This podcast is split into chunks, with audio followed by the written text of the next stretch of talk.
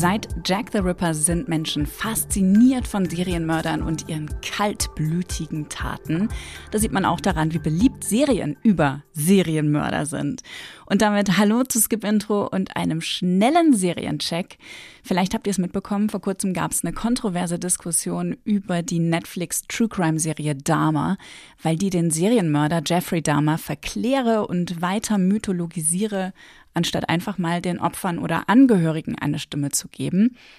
Und trotz oder vielleicht auch wegen dieser Diskussion war die Serie ultra erfolgreich und eine zweite Staffel über einen anderen Täter ist auch schon sicher. Ich persönlich habe langsam genug von Serienkillern und darum hatte ich auch gar keine großen Erwartungen an die neue FX-Serie The Patient, die gerade bei Disney Plus gestartet ist. Aber sie hat mich total überrascht und zwar positiv. Als er aufwacht, brummt sein Schädel. Der Psychologe Alan Strauss liegt nicht in seinem eigenen Bett. An seinem Bein spürt er eine schwere Metallfessel. What the fuck? Dr. Strauss sitzt fest, angekettet im Souterrain eines Serienmörders. Die Freiheit lockt hinter der Terrassentür, nur wenige unüberwindbare Meter vom Bett entfernt.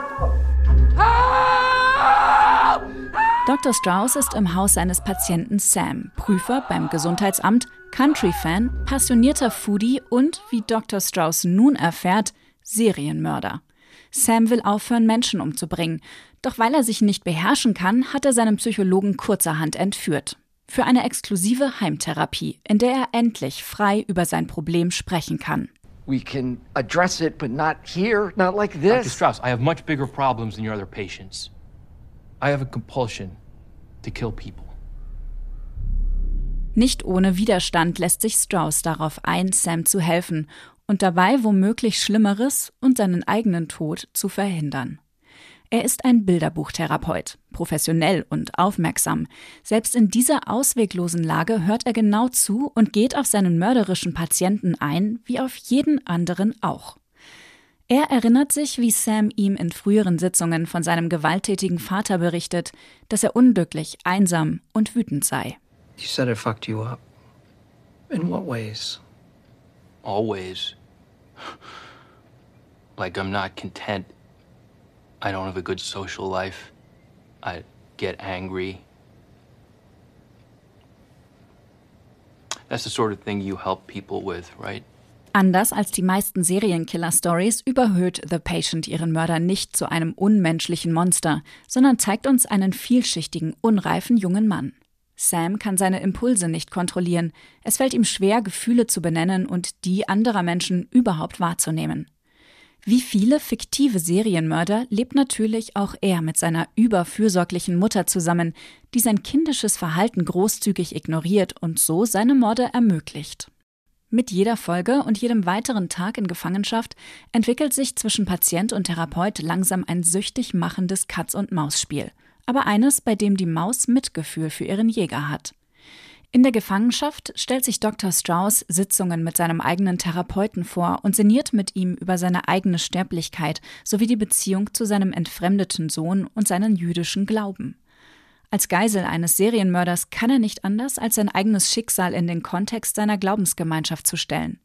In verstörenden Traumsequenzen findet sich Strauss im KZ Auschwitz wieder, nur um mit einer Eisenkette am Bein wieder aufzuwachen.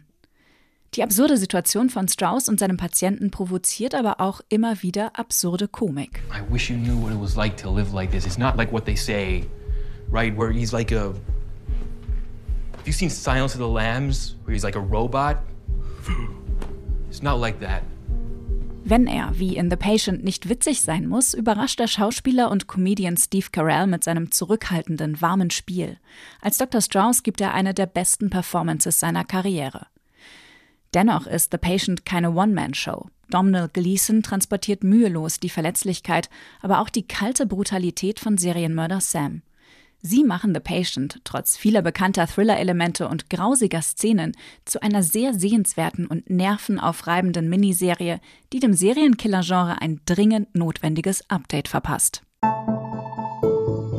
The Patient ist keine Comedy-Serie, sondern ein echter Psychothriller, obwohl die zehn Folgen selten länger sind als 30 Minuten.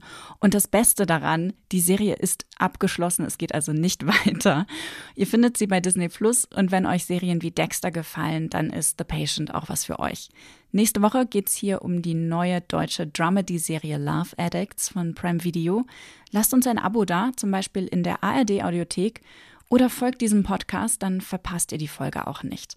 Bis zum nächsten Mal. Fortsetzung folgt.